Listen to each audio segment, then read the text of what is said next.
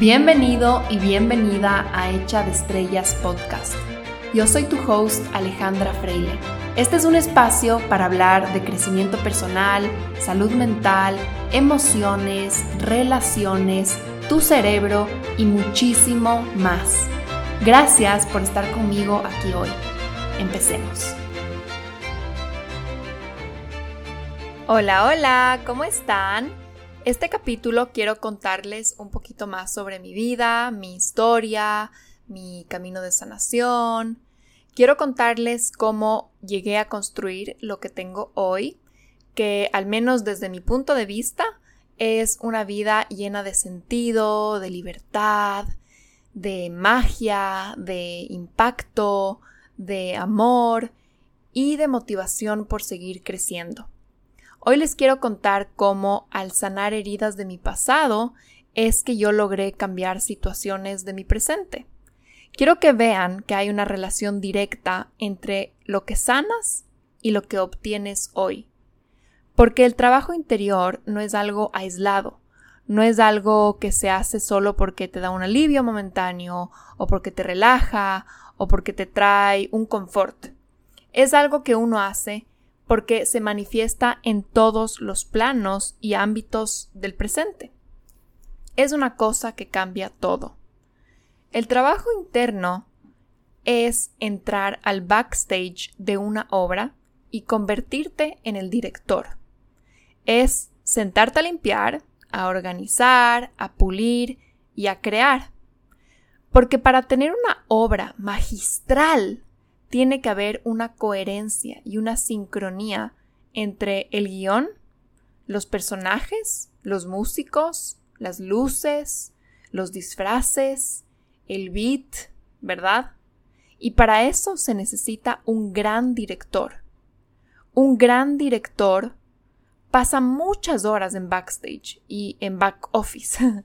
Esas son todas las horas que haces de terapia, de leer, de escribir, de trabajar con mentores, de meterte a cursos, de meditar.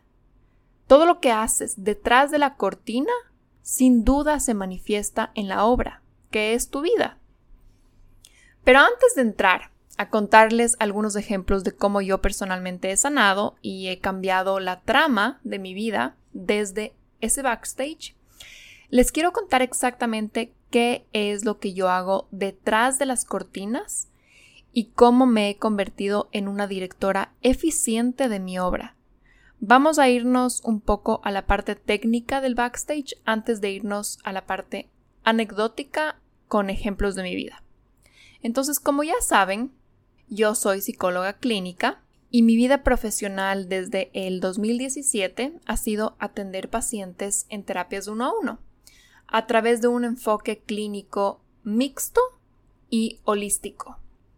Mi enfoque es mixto ya que utilizo diferentes teorías de la psicología clínica, aplicadas en tres fases o tres pilares que abordo dentro de mi terapia. La primera fase es el análisis y la conceptualización de un caso, es decir, entender por qué es así la persona. En esta fase hablamos mucho de su pasado, de su familia, de su niñez y de todo lo que se condicionó en su vida. Para esta primera fase analizo al paciente, su caso, y le comparto mis observaciones desde la teoría familiar sistémica y la teoría psicodinámica, para que ella o él se entienda a sí misma. Hay muchos psicólogos que no lo hacen así, pero en mi experiencia he visto que es muy revelador entender de dónde vienen las cosas y por qué has adoptado ciertos roles en tu vida. Como les decía, utilizo dos teorías, les voy a contar de qué se trata cada una. La teoría sistémica familiar considera que cada miembro de la familia interactúa con los demás y todos influyen mutuamente. Por consecuencia, todo cambio en uno de los miembros repercute en todo el sistema y provoca cambios en todos. Es como que una ficha mueve a las demás. Se mueven porque siempre el sistema está en búsqueda de equilibrio. En cambio, la teoría psicodinámica plantea que hay fuerzas o mecanismos inconscientes que manejan tus impulsos, tus sentimientos y tus pensamientos. Entonces estas dos teorías las aplico en esta primera fase, en este primer pilar, que es el por qué eres así, qué ha pasado en tu vida, qué se ha condicionado.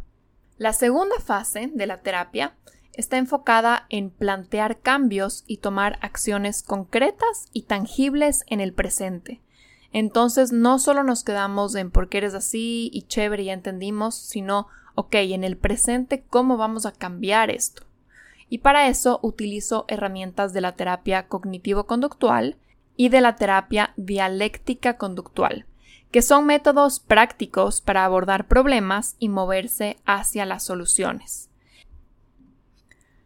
así como también incluyo mis conocimientos en neurociencias, aplicándolos a balancear la química cerebral y reprogramar circuitos neuronales disfuncionales.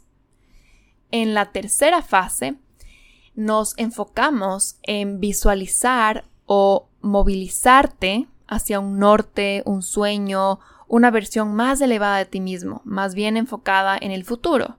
Entonces, ok, ya entendemos de dónde vienes, ya estamos haciendo cambios en el presente, pero no nos quedamos solo ahí, sino hacia dónde quieres tú llegar en la vida. Y para esta última fase incluyo la logoterapia, que plantea que lo más importante en la vida es la búsqueda de un sentido, así como incluyo técnicas del life coaching, que nos ayuda a construir un propósito práctico enfocado en metas.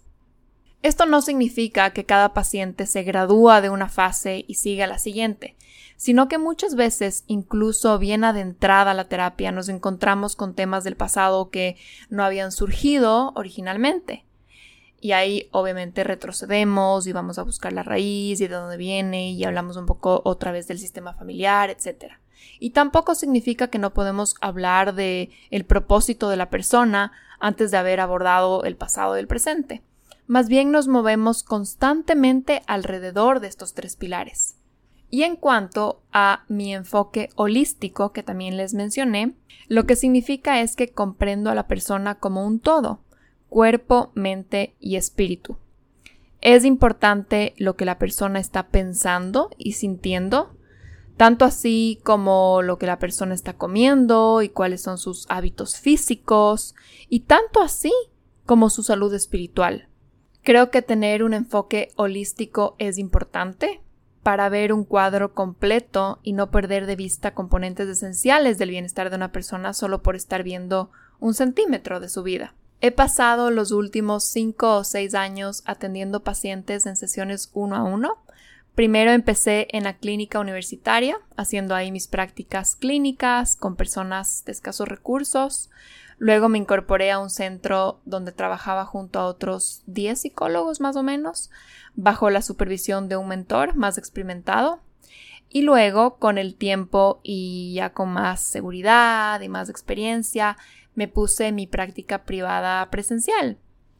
Con la pandemia me trasladé solamente a hacer terapias online, lo que fue increíble porque de repente me abrí a un mercado global que me ha dado el privilegio de trabajar uno a uno con pacientes de 14 o 15 países. Desde hace más o menos un año empecé también a ofrecer programas de sanación, de reprogramación y de crecimiento personal. Yo creo que el trabajo interno debería ser obligatorio, debería ser como hacer ejercicio o ir al médico. Yo creo que es un no negociable para sacar verdadero provecho de nuestra vida y de nuestros recursos externos e internos y por eso quise empaquetar mi método en programas eficientes y profundos para que más personas puedan tener acceso a terapia. Ya les he contado en otros episodios que yo fui a mi primera psicóloga a los 16 años, en la que en verdad no duré mucho porque no hicimos clic, pero empecé un proceso intenso de terapia a los 17. He estado en diferentes terapias todo este tiempo, con épocas de más frecuencia, épocas de menos frecuencia, y esta práctica la hago principalmente porque me encanta, pero también porque creo que es importante como psicóloga siempre estar muy atenta a mis patrones y mis limitaciones para no pasarles nada, se podría decir, contaminado a mis pacientes. Y bueno, ese sería el resumen de cómo yo hago trabajo con mis pacientes y conmigo misma. Todo el trabajo interno que hay detrás, cada sesión de terapia, cada programa, cada libro, cada meditación, son ese backstage que se plasma en la obra, que es tu vida, que es mi vida. Creo que la constancia de las prácticas es clave, porque te mejora como director y es lo que te lleva a futuro a la eficiencia de tu trabajo en backstage. La constancia de una práctica hace que ésta se vuelva más potente, que la puedas hacer con menos tiempo y menos esfuerzo, porque sabes exactamente cómo taclearla, cómo arreglar algo de la obra que está desequilibrado. ¿Ves tu obra? Si es que está tan valiente. Y aplicas el ojo clínico y puedes saber si es que es un violín desafinado o si es que las luces están muy tenues, ya sabes cuál es el problema. Ya sabes que en la próxima práctica backstage tienes que ir a afinar ese aspecto específico de la obra y no te demoras tanto tiempo en determinar cuál de tus personajes será el que estaba fuera del beat.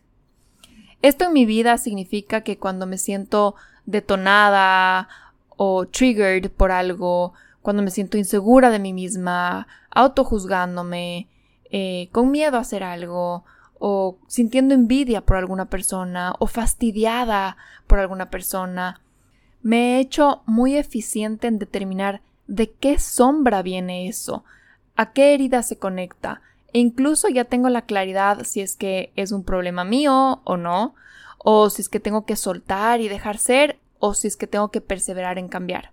Y algo que me encanta de la terapia con mis pacientes es que Luego que pasamos ciertas fases de autoconocimiento y de entender el pasado, ellos empiezan a volver directores súper eficientes de sus obras.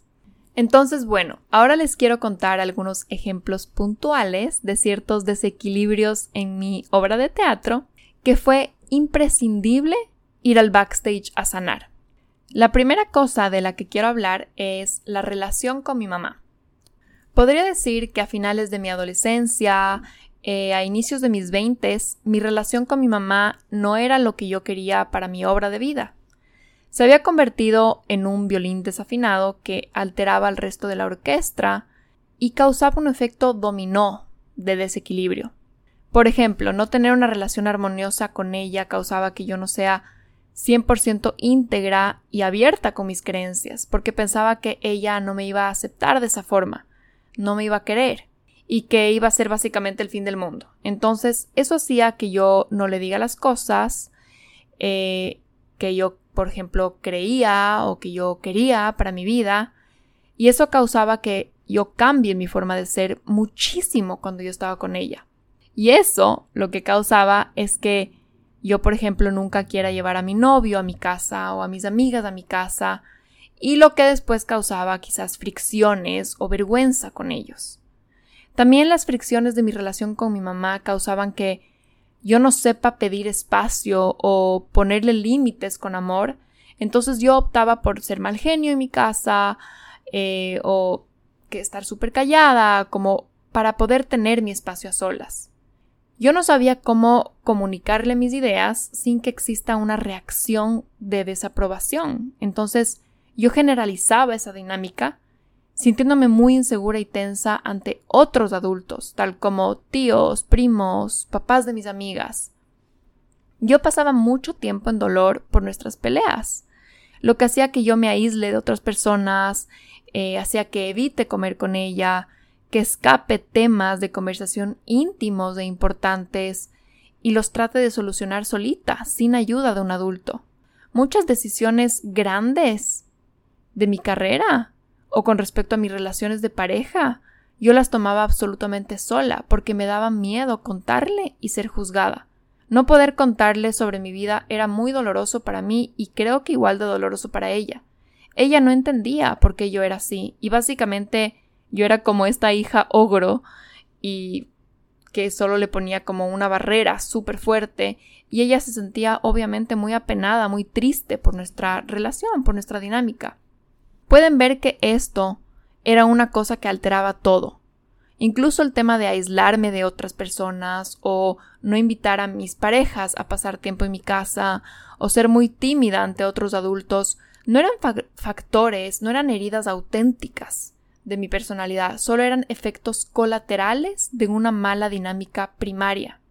Muchas personas tienen una mala relación con sus papás o sus mamás y creen que eso no importa y que igual pueden tener una vida magnífica. Yo puedo decirles que, al menos en mi experiencia, y he visto esto también en mis pacientes, el enfocarme en sanar esta relación cambió radicalmente muchísimos aspectos de mi vida. O sea, nada más y nada menos que mi forma de mostrarme al mundo. Y creo que eso es gigante. Volverme una mujer, un ser humano más suave, menos ogro, más segura de mí.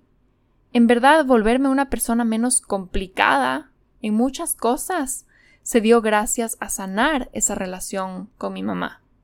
Y lo interesante de esto es que el trabajo en backstage fue 100% mío. Ella sigue siendo la mamá amorosa y maravillosa que siempre fue. La que cambió aquí fui yo. Y no porque dije, bueno, quiero cambiar, voy a poner buena cara y llevarme bien con mi mamá. Eso a mí nunca me funcionó al menos.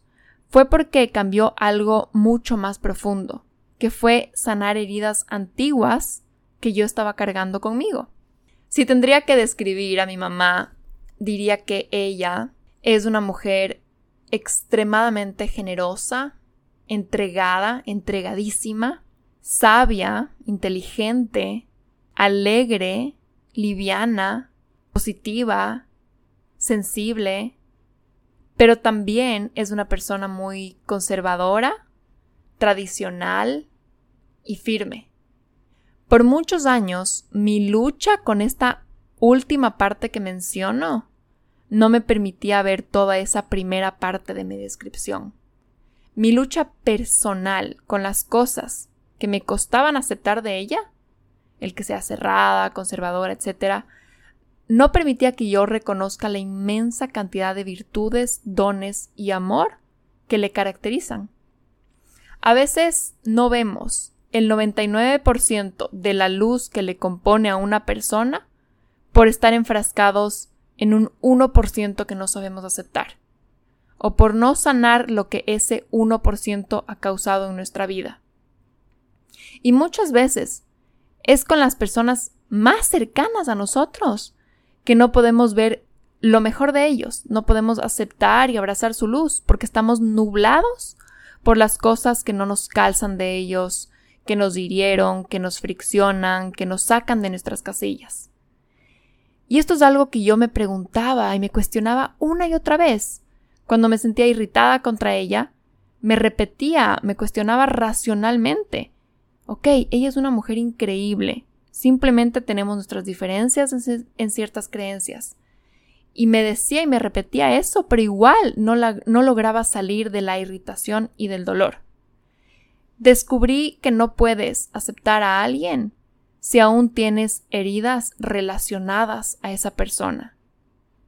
No podía, por ejemplo, yo aceptar que mi mamá sea súper conservadora y decir, bueno, ella es así, simplemente ámale como es, porque esa característica de ella había causado y alimentado heridas muy profundas de mi infancia y mi adolescencia que yo no había sanado.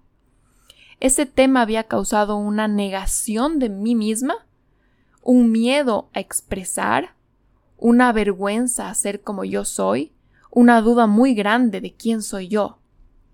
No podía yo aceptarla a ella como conservadora hasta yo no haber sanado mis heridas específicamente relacionadas a esta característica de ella.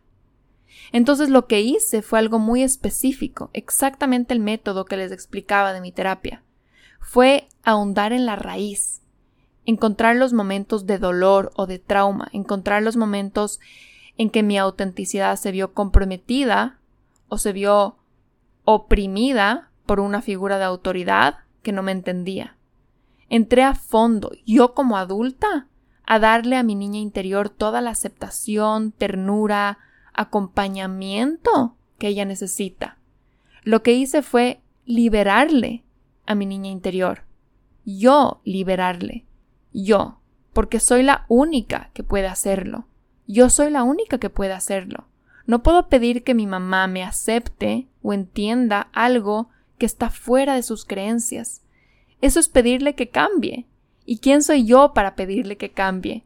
Eso sería no aceptarle a ella. Decirle tú tienes que cambiar tus creencias para poder aceptarme como yo soy. Tú tienes que pensar diferente. Al pedirle esa aceptación, ¿se dan cuenta? Le exijo que cambie, porque para poder aceptarme ella tendría que cambiar. Y entonces, eso significa que yo no le estoy aceptando a ella tal como soy. Es ahí un enredo. Entonces, ¿qué se hace ahí? Creo que hay tres opciones, al menos ahorita puedo pensar en tres opciones. O uno, me resigno y cargo ese resentimiento, no gracias, porque eso siempre iba a crear fricciones con ella y por ende con múltiples relaciones, incluso conmigo misma. Número dos, vivir en victimismo, con la esperanza de que ella quizás cambie y algún día piense igual a mí, no gracias, eso igual fuera darse por vencida. Y número tres, me acepto yo. Me doy yo a mí esa validación que buscaba de ella me cubro mis necesidades no resueltas, abrazo a mi niña interior, la libero. Eso sí, sí, gracias. ¿Y se acuerdan que aparte de ir al pasado para sanar, hablábamos de que la segunda fase de la terapia tiene que ver con el presente? Bueno, en el presente, esto para mí significó empezar a mostrarme tal y como soy con mi mamá. Pero como ya no había la carga del dolor, de esas necesidades no resueltas, el mostrarme a ella fue mucho más suave. Fue con amor, no fue como una rebeldía de yo soy así y hago lo que me da la gana. Fue un yo soy así, esta soy yo, y te amo y te quiero compartir mi vida, y no te quiero perder. Fue un quiero ser yo contigo, porque tengo tanto amor por darte, y quiero ser yo contigo sin exigirte que tú cambies.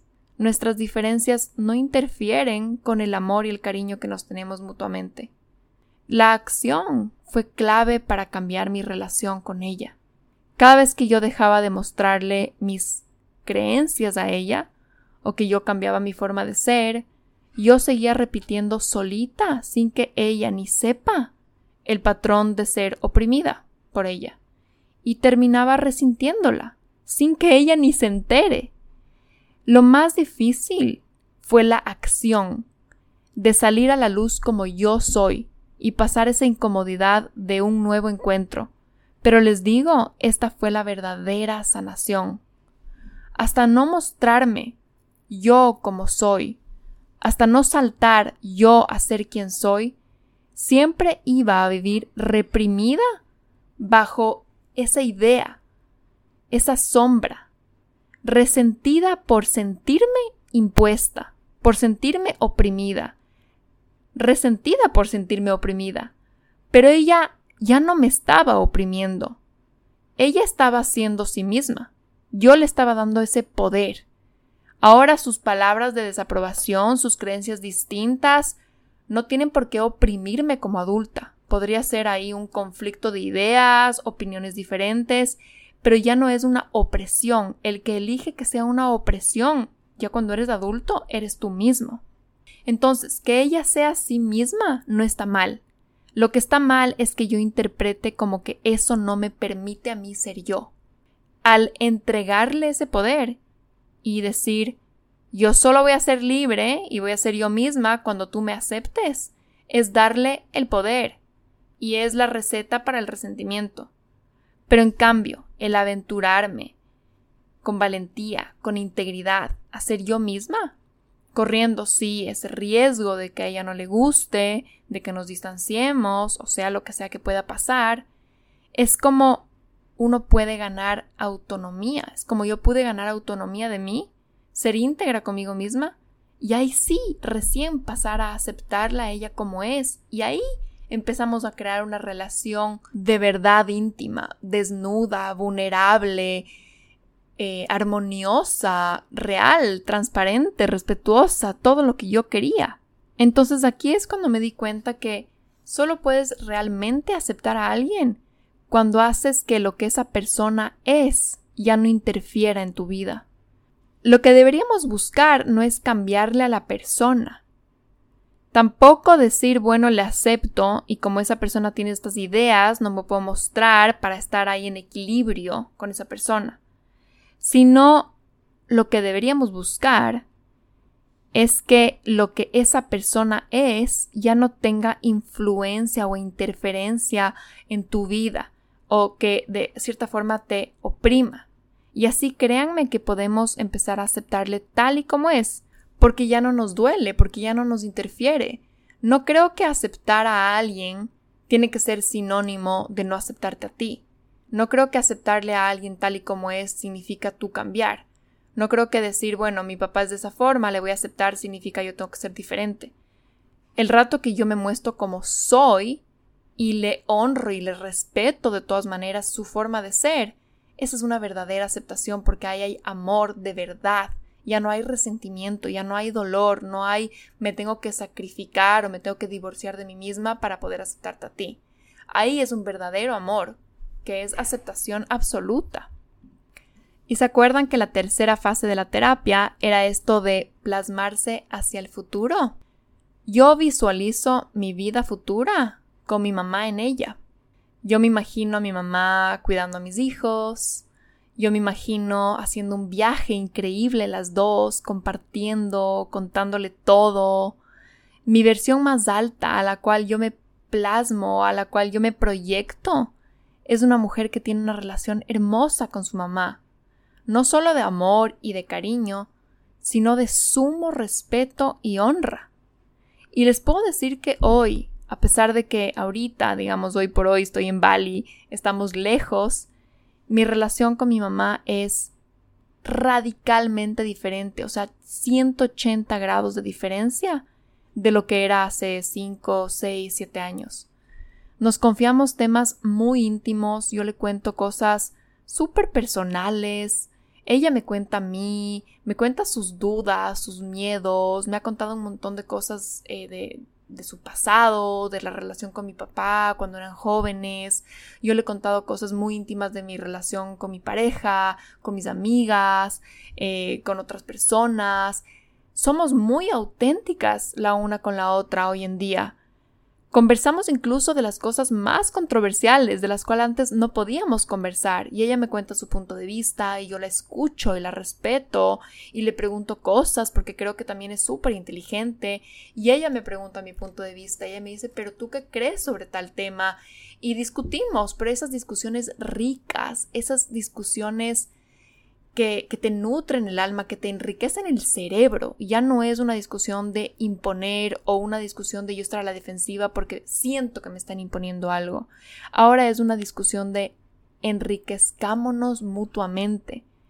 Yo le comparto mucho mi vida y ella me comparte la suya y esa es la relación que yo soñaba con tener con mi mamá y que estaba disponible conmigo del otro lado de la sanación. Y esto lo mismo he visto en algunas de mis pacientes, con las que hemos trabajado sus relaciones parentales.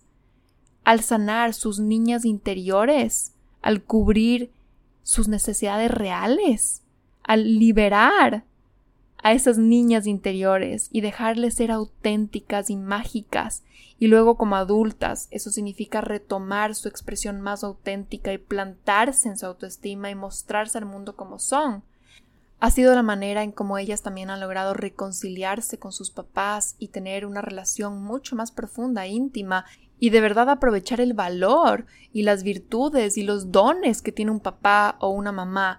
Creo que hay en ellos demasiada sabiduría, demasiadas cosas por enseñarnos. Son personas súper interesantes, súper llenas de experiencias, de vida, y a veces no logramos ver eso y no logramos como nutrirnos de toda esa experiencia por un resentimiento o una herida no sanada que está interfiriendo en esa relación. Y como les decía, esto no se queda aislado en, bueno, voy a mejorar la relación con mis papás, lindo, para que sea una buena relación con ellos y punto, para poder verme los domingos y punto, sino porque esas relaciones primarias se extienden o después se manifiestan en muchas otras áreas de tu vida, en cómo te mueves en el mundo, en cómo te relacionas con otras personas, cómo te relacionas con tu jefe, cómo te relacionas con tus colegas, cómo te relacionas con tu pareja, Dios mío, esto es una cosa gigante, en cómo te relacionas con tu cuerpo, con la comida, porque a veces una relación quebrada con mamá, por ejemplo, puede causar una mala relación con la comida o con tu cuerpo. Una relación quebrada con papá puede causar una mala relación con tu trabajo, con tus logros, con tu disciplina, con tu estructura. Las relaciones primarias son se llaman relaciones primarias por algo, son como los colores primarios, ¿no es cierto? O sea, tenemos que tener ahí un buen amarillo, azul y rojo y blanco y negro, si es que los consideramos colores, para después poder crear un cuadro con toda esa paleta de colores para poder utilizar esas relaciones primarias para potencializar otras relaciones que tenemos. Y relaciones no solo son personales, como les digo, es relación con todo. Con todo tenemos una relación. Tenemos una relación con nuestro trabajo, con nuestra comida, con nuestros hábitos, tenemos una relación muy específica con el dinero, tenemos una relación con las vacaciones, tenemos una relación con la vida y todo parte de esas relaciones primarias. Por eso, esto es algo gigante para mí. El haber entrado a fondo a ese backstage a decir, ok, voy a sanar las heridas que tengo específicamente con mi mamá cambió por completo el color y la sincronía y el beat de mi obra. E igual de importante que sanar la relación con mi mamá fue sanar la relación con mi papá. Esta última estaba más bien vinculada a la necesidad de sentirme validada a través de los logros y a la constante búsqueda del perfeccionismo. Pero creo que de eso ya les he hablado en otros episodios, entonces más bien voy a irme a otro tema hoy de los que también he trabajado en mi backstage. Una de las cosas más importantes que yo sané a través de mi camino de crecimiento personal, que en realidad fue por donde yo empecé mi trabajo interno, fue la relación con mi cuerpo y con la comida. Ya sé que les he hablado de este tema antes, pero hoy iré un poco más en detalle en todo lo que está detrás. Como les he contado, a finales de mi adolescencia, empezando a mis 17 años específicamente, yo atravesé un desorden alimenticio. Este desorden, que para ponerle nombre y apellido es anorexia nerviosa, duró alrededor de dos años en su más alta intensidad, es decir, viviendo en un estado alarmantemente riesgoso para mi salud, pero que me demoré, diría que unos dos o tres años más luego del clímax para poder regresar a un peso saludable, es decir, más o menos hasta mis 22, 23 años. Y diría que unos dos años más luego de eso, luego de ya estar en un peso saludable, en terminar de sanar los patrones que lo caracterizaban. En realidad, esta fue la gran maestría para mí, porque sanar un desorden alimenticio requiere de sanar muchas fuerzas que lo construyen. Requiere de literalmente hacer un scan de absolutamente todas tus relaciones e interacciones del pasado. Entonces, sanar un desorden alimenticio es una verdadera medalla de autoconocimiento. Para que exista un trastorno de cualquier tipo, no solo alimenticio, nunca es un solo factor que lo causa. Siempre son un conjunto de factores profundos y prolongados que hacen que el subconsciente decida que el trastorno es la mejor solución para poder, valga la redundancia, solucionar la mayor cantidad de estos factores. A lo que me refiero es que deben haber varias piezas en desbalance, varias heridas, varias carencias, y el subconsciente elige una vía que intenta resolver la mayoría de esos factores. Y eso para mí fue el desorden alimenticio. Es imposible sanar un trastorno desde la superficie.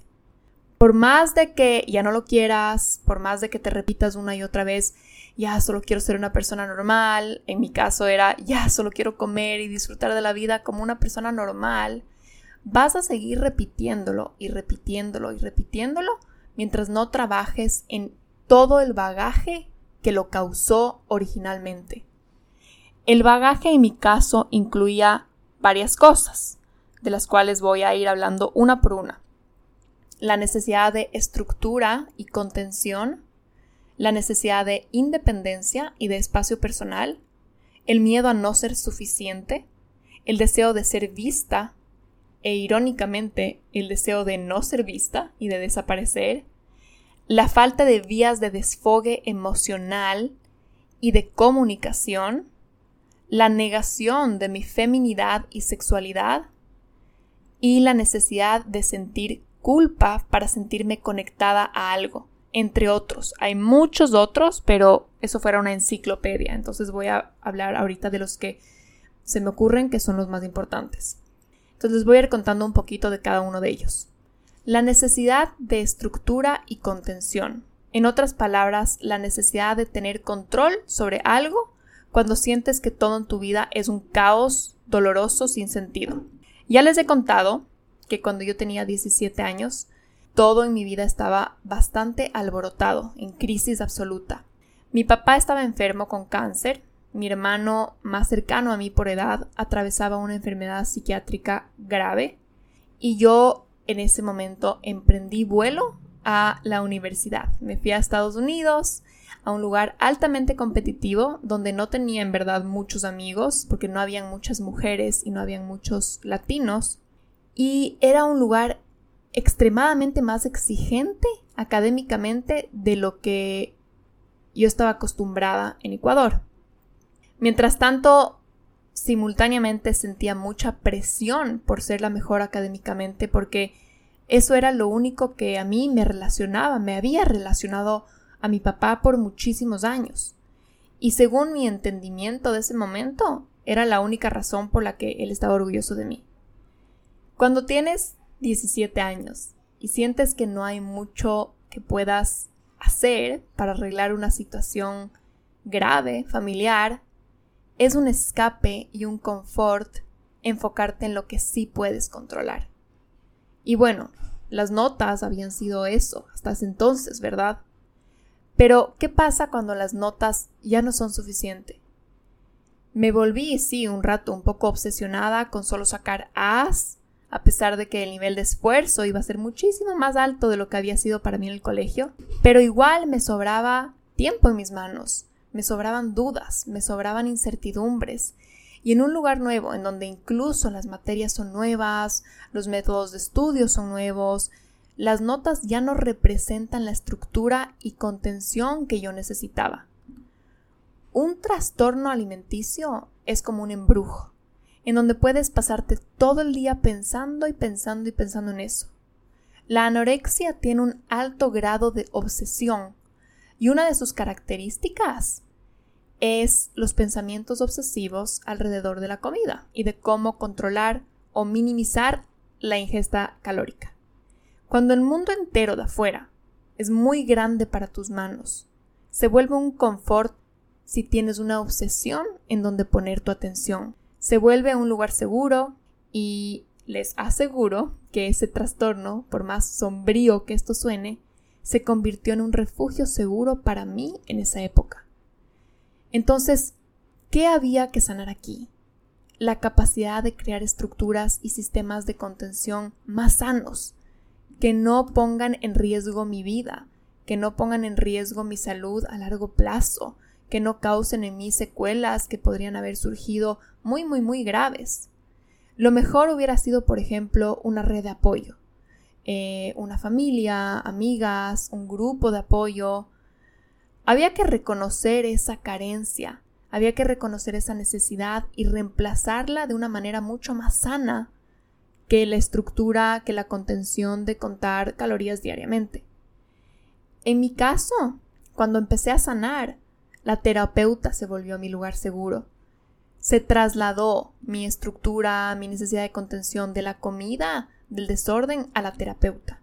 Luego, poco a poco se fue moviendo hacia mi carrera, mi profesión, mis hábitos sanos, y luego con el tiempo, cuando yo ya estaba fuerte, sólida, segura de mí, yo misma me convertí en mi contención. Entonces pasó primero a otra persona, a una persona. Es más sano que esté en, digamos, una terapeuta a que esté en un trastorno alimenticio pero igual no es tan sano porque sigues siendo una persona y sigues estando dependiente de algo. Y como ya les he contado, algo aquí un poco irónico de todo esto, no sé si sería un poco de humor negro, es que esta terapeuta falleció justo cuando estábamos en la terapia. Entonces también es como una lección de en dónde estás poniendo tu seguridad. Mucha atención, Alejandra, en dónde estás poniendo tu seguridad. Luego yo la pasé tal vez a mi carrera, pero ahí de nuevo es ese truco de, ok, te estás sintiendo validada por tus notas, por el hacer, por los logros. Después, ¿qué pasa? Si pones en los hábitos sanos, también se puede poner, se puede volver eso un trastorno, se puede volver algo de, de vigorexia, de ortorexia, de estar obsesionado con comer saludable, con hacer ejercicio. Entonces, está bien ir subiendo los escalones en que ya no sea tan disfuncional, tan riesgoso para la salud, pero eventualmente lo que quieres es poner tu seguridad en ti, tu ser, tu contención. Y eso puede significar empezar por fortalecer tu espiritualidad, tu misión, tu deseo de mejorar. En mi caso, en ese momento no lo podía hacer mi familia, por los factores que ya les contaré más adelante. Eso hubiera sido lo natural y orgánico que debería haber pasado, pero si es que hubiera sido así, no hubiera habido trastorno. Pero ya veremos más adelante qué pasaba con mi familia, que yo no tuve ese lugar de contención y por eso tuve que crear todo un mecanismo aparte. Aparte de la necesidad de estructura y de contención de esa época específica, esta carencia iba mucho más atrás. Yo logré descubrir que para mi niña interior no existió una estructura segura y acogedora en su infancia. No existió un hogar con un orden predecible, una rutina, un poder predecir lo que iba a suceder. A los niños la estabilidad les da mucha seguridad. Y cuando la vida no es estable, porque no lo es, por lo menos unos papás que les expliquen que están a salvo, unos papás que se conviertan en ese eje estable a pesar de que la vida puede tambalear. Cuando yo era niña, mis papás tuvieron varios momentos de crisis económicas. Y eso creaba un constante sube y baja en el ambiente familiar, en cuanto a cómo vivíamos, las actividades que podíamos hacer, qué comíamos, lo que comprábamos, eh, lo que hacíamos en vacaciones. Mis papás no nos contaban mucho estos detalles, pero yo podía percibir debajo del intento de mi mamá de que parezca que todo está bien, una fuerte tensión, preocupación, miedo. Yo muchas veces no sabía si me iban a poder comprar los materiales de colegio o si iban a poder mandarme al paseo del año del colegio, o si podía pedir que me metan a un extracurricular, o si podía llevar regalo a la fiesta de una amiga, y me daba muchísimo miedo preguntar. Pero de repente, cuando las cosas iban bien y mis papás empezaban a planear vacaciones, viajes, remodelaciones de la casa, y así, yo me confundía. Yo no entendía nada. Yo pensaba que la vida era literalmente al azar. Yo no entendía, en mi cabecita, que un trabajo podía ser algo estable. Yo no sabía que habían papás que recibían un sueldo mes a mes y que había un plan de ahorros y un orden financiero. Para mí todo era al azar y era lo que era en su momento y punto, no había cómo saber qué habría mañana. Y aparte de eso, aparte de que había mucha desestabilidad en la parte financiera y eso causaba como un desorden en mi cabeza, mi mamá nunca trabajó en un empleo formal. Su profesión fue criar 10 hijos y eso la mantuvo más que suficientemente ocupada. Al no tener un empleo y al ser ella de una personalidad muy flexible y muy espontánea, yo veía que cada día era diferente al anterior. El lunes capaz se iba a la ferretería y al taller de autos a, hacer un chequeo. El martes a citas médicas. El miércoles, mientras estaba haciendo supermercado, se enteraba que tenía que volver al taller de autos porque había un problema grave. Entonces dejaba las compras botadas de mismo y, y se volvía al taller. El jueves quizás había planeado ir a un cafecito con alguien, pero salió otro incendio que apagar. Y así sucesivamente. Su vida estaba dirigida y priorizada por las necesidades más urgentes de sus hijos, de su esposo y de su familia. Cuando tienes 10 hijos y tu prioridad es atender lo más urgente, no puedes planear muchas cosas. Entonces, de nuevo, en mi cabecita no existía el modelo de una vida estable, de una rutina, de, de hacer algo similar de lunes a viernes. Se podrán imaginar que por esa razón, para mí el colegio se convirtió en un lugar de máxima seguridad y contención. Amaba el colegio. Podía saber a qué hora entraba y a qué hora salía, podía seguir un horario, podía predecir tantas cosas y saber exactamente lo que se esperaba de mí en cada espacio y en cada tiempo.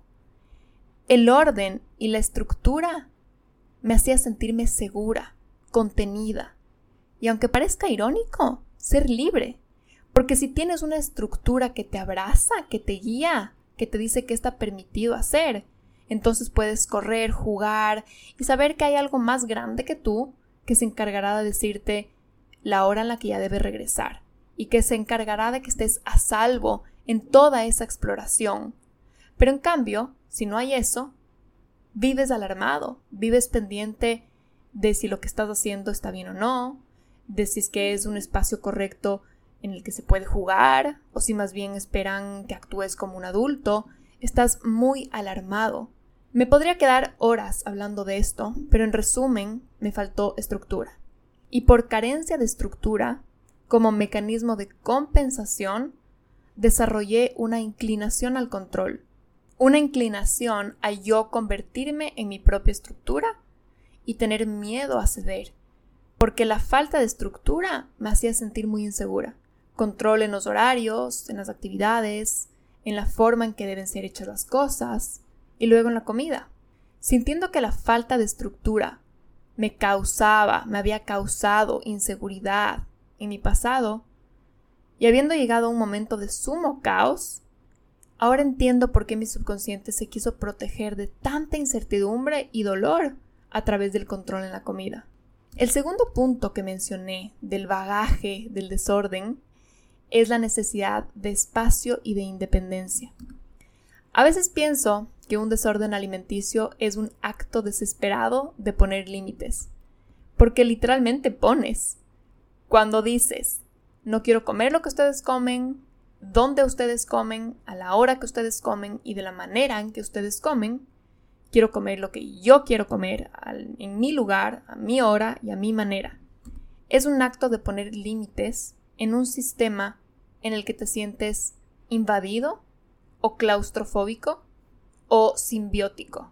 Bueno, esto al menos en mi interpretación personal. En mi caso, al ser la novena de 10 hijos, mis papás no me pudieron dar tanta atención personalizada. No pudieron apoyar mis características únicas e individuales, entonces nos trataban a todos como grupo.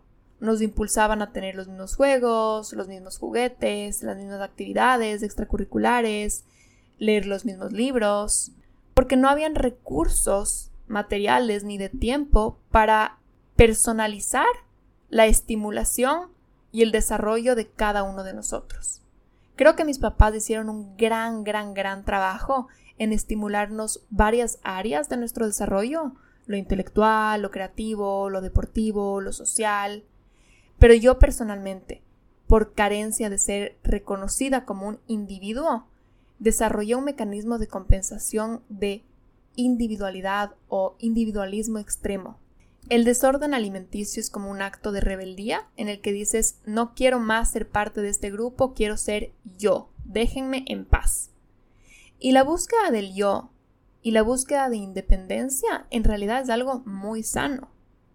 Es necesario para salir de una simbiosis familiar en donde todos son una sola masa, en donde las decisiones se toman en conjunto, en donde quizás hay un eje o una autoridad central a la que todos responden, en el caso de mi familia sería mi papá. Una simbiosis familiar es un desperdicio del potencial individual y es la receta perfecta para vivir sufriendo, porque si uno sufre, todos sufren. Si uno está molesto, todos están tensos. Eh, si uno quiere algo, lo tiene que sacrificar por el grupo. Cuando estás en una simbiosis, habrá siempre ese instinto sano de tu yo de individualizarse de desprenderse de la simbiosis y de volverse autónomo. El desorden alimenticio en mi caso fue justamente eso, un intento por independizarme, por tener mi manera muy particular de hacer las cosas y que no sea lo que todos hacen. Una manera también de protegerme de sentirme invadida. Que en el momento en que mi papá estaba enfermo y todo eso estaba pasando, la invasión familiar que yo sentía venía cargada por muchísimas emociones y preocupaciones. La simbiosis estaba cargada de miedos, de ira, de dolor, de incertidumbre. Entonces, al yo enfocarme en mi comida, es como que levantaba unas paredes. Imagínense que estaba en un entorno así, en donde todos estamos juntos, digamos, bajo un mismo techo, y yo estaba bajo ese mismo techo con unos límites extremos. Era una manera de poner un límite a ese entorno adolorido. Y como ya les he contado, yo estuve a dieta desde muy, muy, muy pequeña. Desde que tengo unos 7 años puedo recordar a mi mamá diciéndome qué comer y qué no comer. Y creo que a mis 17 años fue ya la gota que derramó el vaso de yo queriendo que nadie más me diga qué comer. Fue una búsqueda de mi propia voz, un deseo de tomar mis propias decisiones. Y esto es algo maravilloso que trabajé en la terapia el fortalecimiento del yo, la individualidad, los límites, con amor y con respeto. Puedo estar en un grupo, puedo estar en una comunidad siendo yo. Y es bastante parecido a lo que hablaba en el primer punto de mi mamá, ¿verdad? Aprendí que puedo ser yo y puedo ser un individuo autónomo. Y eso no quiere decir que tengo que estar sola o que tengo que pelearme. Puedo coexistir con ellos. Ser parte de un grupo no quiere decir estar en simbiosis y que todos seamos siameses. Entonces, este punto específico del espacio y de la individualidad es un tema que trabajé muchísimo en terapia y que hoy día puedo decir que me siento sana en cuanto a mi relación o mi balance de individualidad y sentido de comunidad, mi yo y mi ceder, los límites y la flexibilidad. El tercer punto que mencioné fue el miedo a no ser suficiente. Por una serie de factores que en verdad no quiero entrar a detalle, que van desde mi historia personal, con mi peso y las dietas, hasta factores sociales, de, yo qué sé, las propagandas, todo lo que hay, el condicionamiento, incluso factores generacionales, yo sí era una persona que tenía muy arraigada la creencia de mientras más flaca soy, más valiosa soy. O quizás, no sé si era eso o simplemente la creencia de no soy suficiente, pero si adelgazo me acerco un poquito más a ser suficiente. Viví una vida en donde perder peso fue muy aplaudido. Y les digo que objetivamente, cuando perdía peso recibía mucha atención, halagos, felicitaciones, no solo en mi casa, que en realidad es lo más importante, sino también coincidía con que recibía más atención de hombres, más invitaciones o propuestas a modelar y cosas así. Reconocimientos varios que fortalecían mi creencia de que a más flaca, más valiosa. Esa creencia es errónea, obviamente, porque mi valor nunca fue más ni menos por una variante en mi masa corporal, y cuando estaba anoréxica no diría nunca que era el momento en que más valiosa fui, para nada, es el momento en que más dolida estaba, más quebrada estaba. Y no solo es errónea esa creencia, sino que es altamente destructiva a la seguridad de una mujer. Es una creencia que nubla nuestra capacidad de enfocarnos en crecer, en desarrollarnos, de enfocarnos en nuestro propósito, en crear una vida con impacto, en sacar a la luz nuestras virtudes, es una creencia que nos desenfoca de hacer cosas importantes con nuestra vida. O sea, es ridículo que nos enfoquemos en un centímetro, es como una trampa, como que digan, ustedes enfóquense en esa cosa para que no saquen a la luz su potencial. Y no digo que esto es un tema de machismo ni de guerra de los sexos, ni mucho menos, solo digo que es una creencia que te desenfoca de tu potencial, de hacer cosas que valgan la pena con tu vida. Al momento que yo me fui a Estados Unidos y se me sacudió mi mini mundito en donde yo era la mejor estudiante, me entró la duda, ahí sí muy profunda, ¿será que soy suficientemente inteligente? ¿Será que soy merecedora de estar aquí? ¿Será que soy suficiente a secas como persona? Mi desorden alimenticio se convirtió en mi nuevo proyecto para sentirme suficiente, porque como les había contado en otros episodios, yo no me sentía suficiente, entonces pensaba que sacando mejores notas ahí sí iba a ser suficiente, ahí sí iba a ser válida, ahí sí iba a ser merecedora. Pero entonces cuando llego a un lugar en donde ya no me sentí la más inteligente del lugar y era normal, normalita, era como, ok, ¿en dónde más pongo mi esfuerzo y en dónde más me convierto la mejor? Y si no voy a ser la más inteligente de este lugar, bueno, por lo menos voy a ser la más flaca. Terriblemente dañino, tóxico, riesgoso y disfuncional. El trabajo interior es lo que a mí me permitió sanar esta gran, gran, gran, gran, gran herida de vida. Y yo creo que es un trabajo diario de la mayoría de personas, el recordar que somos suficientes. Recordar que eres suficiente puede ser un trabajo diario. Y yo lo hice con guía, con constancia, con profundidad. El entrar a las heridas más antiguas que tenía de mi infancia en donde nació esa primera duda de si yo era suficiente o no. Fue necesario explicarle a mi niña interior que la falta de atención no era por una falta de ella, por una falla de ella, sino por una falta de tiempo y de manos de mis papás. Fue necesario explicarle que si bien mi papá valoraba mucho su parte intelectual y tal vez se valoraba que yo haga dieta, nunca fue bajo la premisa de que yo no soy suficiente. Entonces, más que nada, fue un trabajo intenso de darle validación, validación y validación a mi niña interior por ser. Otro de los puntos del bagaje que mencionaba es la necesidad de ser vista. Creo que en muchos casos un desorden alimenticio es como un grito de ayuda cuando no sabes cómo pedir ayuda. He escuchado a muchas personas decir despectivamente eso de, ay, solo está queriendo llamar la atención. Y no se dan cuenta que eso es grave y que es válido y que probablemente hay mucho, mucho, mucho dolor para que alguien esté necesitando de atención. Porque a veces no te das cuenta que en realidad en el caso de relación padres-hijos, el buscar atención es un sinónimo de buscar amor.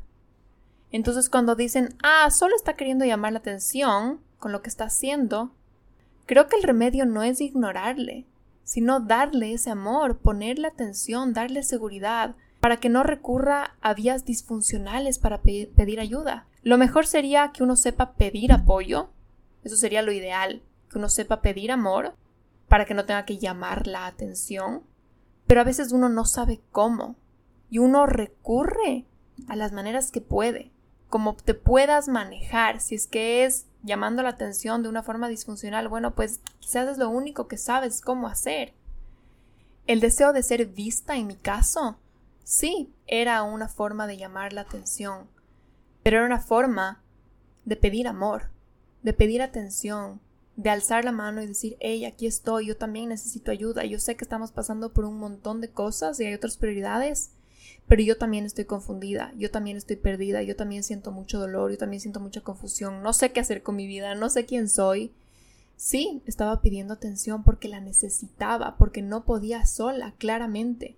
Y ya había jugado el juego de yo puedo todo solita por muchos años, pero en ese momento, como no sabía decirlo y expresarlo y verbalizarlo, lo hacía de una forma extrema, riesgosa para mi salud, porque yo sabía que en el caso de mi familia, los temas de salud nunca pasaban desapercibidos.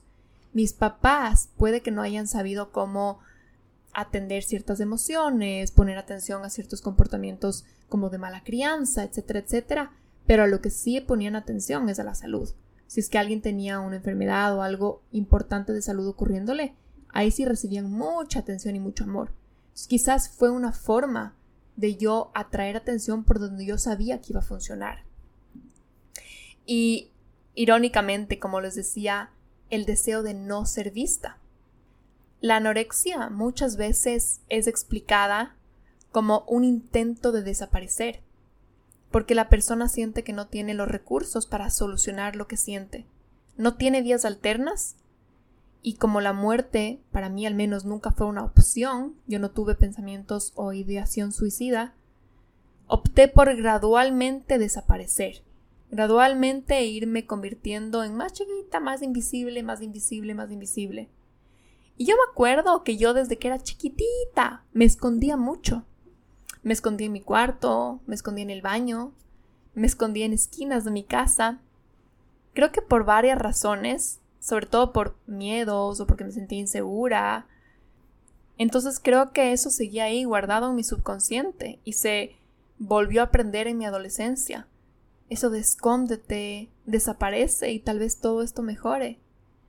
Obviamente la vía más sana de hacer eso hubiera sido poder crear espacios de seguridad, crear entornos seguros en donde podría ser yo misma sin miedo a ser juzgada, sin miedo a ser ridiculizada, sin miedo a causar ira, pero eso no era una opción en ese momento en mi entorno familiar. El otro punto que mencionaba es la falta de vías de desfogue emocional y de comunicación. Este creo que debería haber dicho primero. La falta de comunicación y de vías sanas de procesamiento emocional es lo que causa que después construyas vías de desfogue alternas, muchas veces disfuncionales. Cuando no sabes cómo procesar lo que sientes, cuando nunca te han enseñado que las emociones son válidas y que hay que sentirlas, procesarlas, conversarlas si es que es necesario. No es que las emociones se te esfuman, no es que, ok, porque no hay espacio para las emociones, entonces bueno, van a dejar de llegar a tu vida porque no están invitadas. No, van a estar ahí, reprimidas, estancadas, convirtiéndose o somatizándose de otra manera. Las emociones son inevitables, son instintivas y tienen gran uso, si no ya las hubiéramos superado durante la evolución. No hemos evolucionado fuera de las emociones porque siguen cumpliendo un papel crucial para nuestra supervivencia y nuestro bienestar. Entonces, si tú crees que las emociones no son necesarias y son un desperdicio de tu tiempo, está de que le presentes tu argumento a la evolución y ver qué te dice.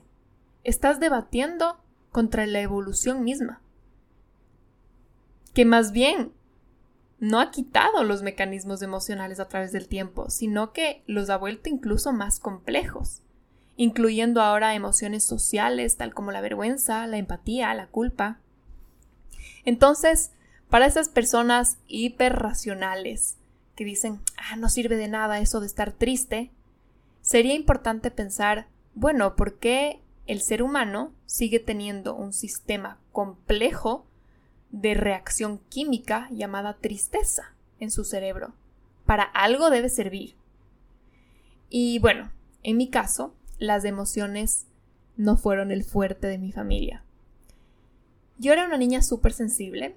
En realidad, lo más paradójico de todo es que creo que todos en mi familia son bastante sensibles, pero nadie sabía cómo expresar sus emociones. Todos sentían vergüenza de hacerlo, y mis papás tampoco habían sido modelados sobre cómo expresar las emociones. Entonces, optamos por convertirnos en una familia hiperracional, porque ahí sí todos nos entendíamos, las reglas, las reglas del juego estaban ahí clarita sobre la mesa y podíamos funcionar. Podía haber un equilibrio familiar. Tantas emociones desconocidas hubiera sido quizás caótico entre tantas personas. Mi papá y mi mamá ambos crecieron bastante solos y no tuvieron muchas oportunidades para abrirse emocionalmente ante una figura adulta de seguridad y confianza. Por eso tampoco lo supieron hacer con nosotros. Y yo no creo que mis papás estaban en contra de este tema. Incluso creo que mi mamá tiene un muy buen instinto maternal. Pero mi teoría es que ella inconscientemente se mostró poco disponible para nuestras emociones por miedo a no saber contenerlas todas, por miedo a que sea demasiado caos. Y también, honestamente, porque estar abierto a la expresión emocional de alguien más quiere decir que estás abierto a tus propias emociones. Y para eso definitivamente no había espacio ni tiempo en el caso de mi mamá. Ella no podía hacer caso a lo que ella sentía ni necesitaba porque no había tiempo para ella. Entonces se cerró ella emocionalmente y por ende no podía empatizar ni tampoco lidiar con nuestras emociones. Y el área emocional de la familia Freile quedó completamente cerrado como mecanismo de supervivencia y equilibrio grupal. Yo me acuerdo varias veces que yo hice un intento de decirle a mi mamá cómo me sentía y siempre recibía la respuesta de ella de que simplemente hay que cambiar de actitud. Eso es un eufemismo a no es válido lo que sientes, no hay espacio para lo que sientes, mejor si decides sentirte bien. Pon buena cara y pa'lante. Y la verdad es que dentro de todo funcionó por muchos años. Todos somos bastante echados para adelante, positivos, pero ese sistema mantiene el balance grupal, la homeostasis grupal, a costa de la implosión emocional individual. Para afuera, el grupo se mantiene a salvo. Pero para adentro, cada uno de nosotros tuvo que abrir su cajita de Pandora emocional y ver qué hacía con lo que encontraba.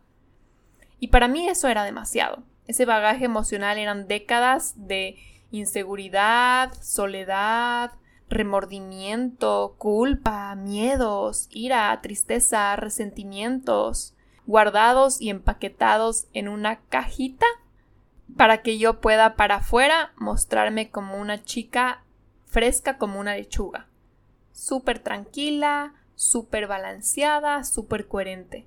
Pero después vemos en la magnitud de mi mecanismo de contención emocional, que en este caso fue el desorden alimenticio, se refleja la magnitud de mis emociones no procesadas.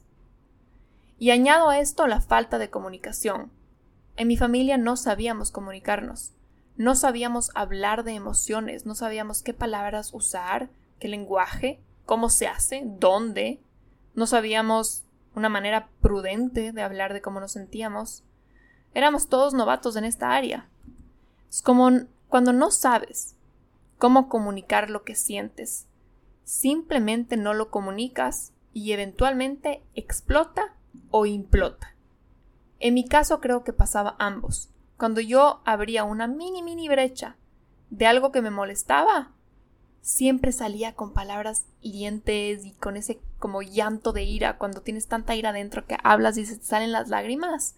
Eso me pasaba siempre. Entonces mi vía de preferencia era la implosión. Dudar de mí, exigirme, reprimirme, culparme, autoflagelarme, todo para adentro. Y cuando pasó todo lo que pasó a mis 17 años en el entorno familiar, y no sabíamos cómo hablar del tema, y no sabíamos cómo expresar nuestra tristeza, nuestro temor, nuestros miedos, para mí fue demasiado. Entonces opté por mi mecanismo de compensación. Haz más. Enfócate en lo que puedes controlar, enfócate en un centímetro de tu vida, exagera en la estructura, aíslate, pon límites, a ver si sobrevives mi subconsciente al rescate tratando de lanzarme todos los flotadores que tenía. Y a mí la terapia me enseñó a hablar, a organizar mi contenido emocional, y sacarlo de una forma no dañina, en un lugar seguro. Y al comienzo todo salía desordenado y con mucho llanto, a veces no salía nada, pero con el tiempo empecé a sentirme más cómoda de hablar, de sacar y mi cajita de Pandora se fue liberando. Y cuando saqué los esqueletos de años, pude empezar a sentir las emociones del presente sin la carga del pasado. Cuando hay demasiados esqueletos, te pasa algo, algo que debería causar una emoción. Y uno de dos, o no sientes nada o sientes demasiado. Nada porque tu mecanismo emocional está con candado. Me pasaba un montón, que pasaban cosas heavy en mi vida y yo era como, ah, tranquila, no lloraba, súper relax y todo el mundo decía, esta man, qué balanceada, pero en verdad era porque mi caja estaba con candado. O la segunda opción, demasiado, porque se conecta con todos esos esqueletos de décadas. Entonces, ante una pelea, eres fría y sarcástica, y te preguntas por qué no sientes nada, o eres explosiva y te causa ira y dolor exageradísimos. Eso me pasaba a mí. Yo no podía confiar en mis emociones del momento porque decía, o no están presentes, entonces esta situación no significa nada, o estaban siendo contaminadas por todo lo que no había sanado y sacado de mi pasado. Hoy podría decir, luego de haber liberado la caja de Pandora, que mis emociones por fin son coherentes con lo que me pasa en mi vida. Por ejemplo, si pierdo a alguien o a algo, siento tristeza, siento melancolía, lo que corresponde. Una emoción es sana cuando es coherente con, con, lo que le causa, con su causante. Si algo me parece injusto, siento ira. Pero en cambio, si no siento nada, ahí sí me pregunto, ¿por qué estoy de nuevo con este shutdown emocional? ¿Qué esqueletos no estoy queriendo sacar? O si una emoción es exagerada, como por ejemplo, siento mucha irritabilidad más grande que, que la causa, también me pregunto, ¿a qué le corresponde de verdad esta emoción? Sanar tu contenido, tu bagaje emocional del pasado es importante. Un niño siente mucho, su mundo se dirige a través de las emociones porque todavía no tiene la parte racional completamente desarrollada. Entonces es que no se le permite expresar lo que siente, va creando distorsiones. Una emoción en su momento es sana, es una respuesta coherente a una situación, pero una emoción no expresada se distorsiona y eventualmente cobra vida propia. Yo sané este tema de muchas formas una de las cosas más importantes fue entender a fondo la vida de mis papás, para también sentir compasión por ellos, para no culparles por no saber escucharme. También creo que fue importante ver con racionalidad y lógica nuestra situación familiar y entender por qué no pudo haber sido de otra manera. Ellos hicieron lo mejor que pudieron por nuestro bienestar grupal. Lo que ellos no pudieron hacer, yo hoy sí lo puedo hacer por mí. Yo sí lo puedo crear para mí misma, individualmente. Ellos me dieron muchísimas cosas más, pero lo que no pudieron darme, yo lo tengo que encontrar sola. Así es la vida, a unos nos tocan unas y a otros les tocan otras. Ningún papá te puede dar el 100% de lo que necesitas, pero eso no quiere decir que te vas a quedar dañado solo con ese 30% que recibiste, 50 o 70% que recibiste. Tú puedes crear y construir ese porcentaje que no recibiste. Y también diría que sané este tema con la práctica, con el ejercicio constante de entrar en contacto con mi mundo emocional, de abrir espacio en mi vida, en mi agenda, si fuera necesario, para las emociones, de preguntarme una y otra vez cómo me siento, qué necesito, ser conmigo esa mamá que todos necesitamos tener. Y no les puedo explicar el impacto que esto tiene en mi vida, que esto tuvo y sigue teniendo en mi vida. Comprender mis emociones y saber comunicarlas es algo que cambia por completo la calidad de tu vida. Tus relaciones se vuelven más respetuosas, más justas, tomas decisiones consistentes con tus metas, puedes confiar en tu intuición sin temer que esté contaminada, puedes confiar en ese feeling que algo te da, puedes empatizar con otros y puedes leer sus emociones, y eso te hace saber cómo servirles mejor, saber cómo hablar con ellos, incluso saber cuándo les pides ayuda o no. Es como moverte por el mundo limpio y ligero en sincronía con el presente, en lugar de estar nublado y contaminado por un bagaje emocional gigantesco que no te permite ver la realidad con objetividad. Yo me he vuelto más tolerante, pero también me he vuelto más firme. Hay más claridad.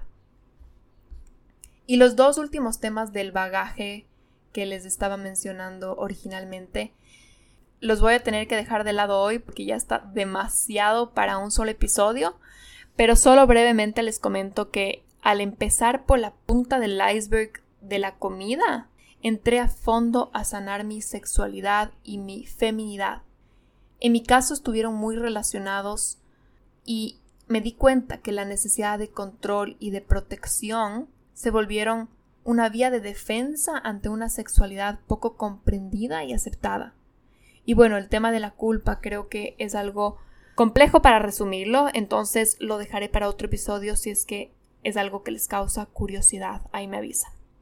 Con lo que quiero concluir es que al sanar mi pasado, al sanar las heridas más antiguas de mi niñez y al nutrirme mis carencias, incluyendo la estructura segura, el reconocimiento de mi individualidad, la validación de que soy suficiente, el espacio para ser vista, los refugios de seguridad, el espacio para las emociones y la guía de cómo comunicarme cambió radicalmente mi vida.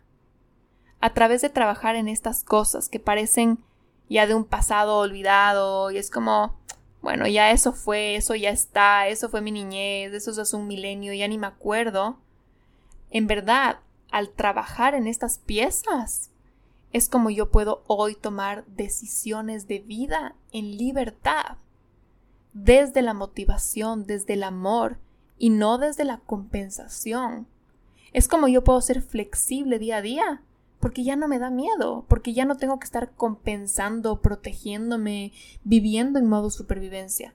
Es como yo puedo hoy sentirme segura como profesional, segura con mi pareja, segura con desconocidos, segura ante el cambio, porque hay un eje central en mi vida, que soy yo.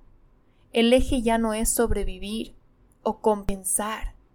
El eje ahora es vivir, literalmente.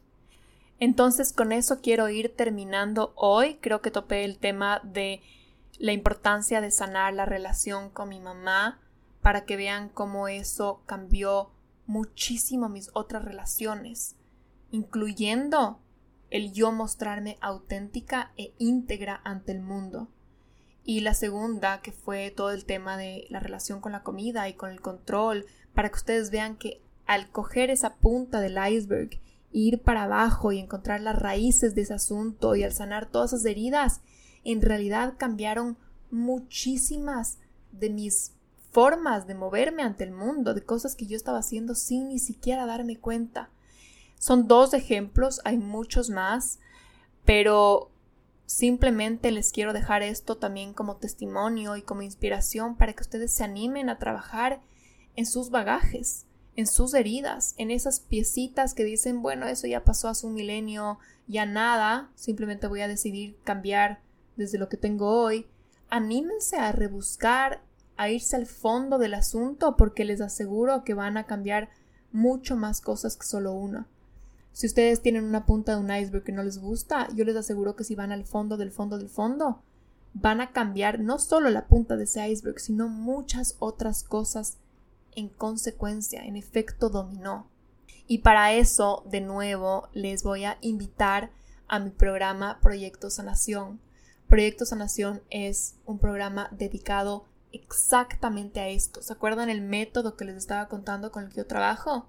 Eso está resumido de una manera eficiente y potente en mi programa de nueve semanas.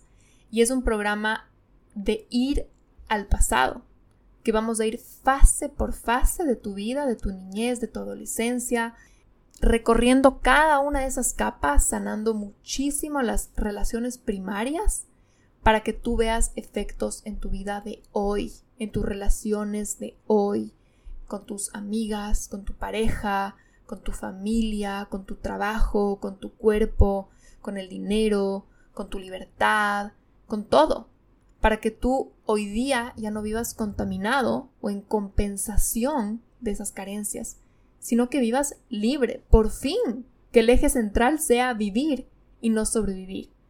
Así que si les interesa, les voy a dejar el link como siempre aquí en las notas de este episodio.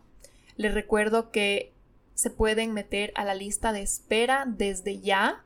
Este programa lo vamos a iniciar a fines de julio del 2022. Si se anotan en lista de espera van a recibir un cupón de descuento, entonces les recomiendo que lo hagan. Y una vez que estén en lista de espera, también van a recibir un mail de parte mía apenas se abran eh, las puertas del programa para que puedan ya comprar su cupo y no se queden afuera.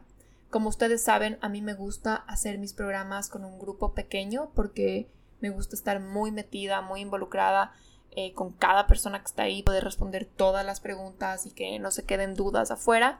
Entonces los cupos son limitados, también porque esta edición yo voy a estar mucho más involucrada que en ediciones pasadas. Vamos a encontrarnos todas las semanas en un Zoom. Yo voy a estar haciendo personalmente el programa también. Entonces va a ser una edición muy especial.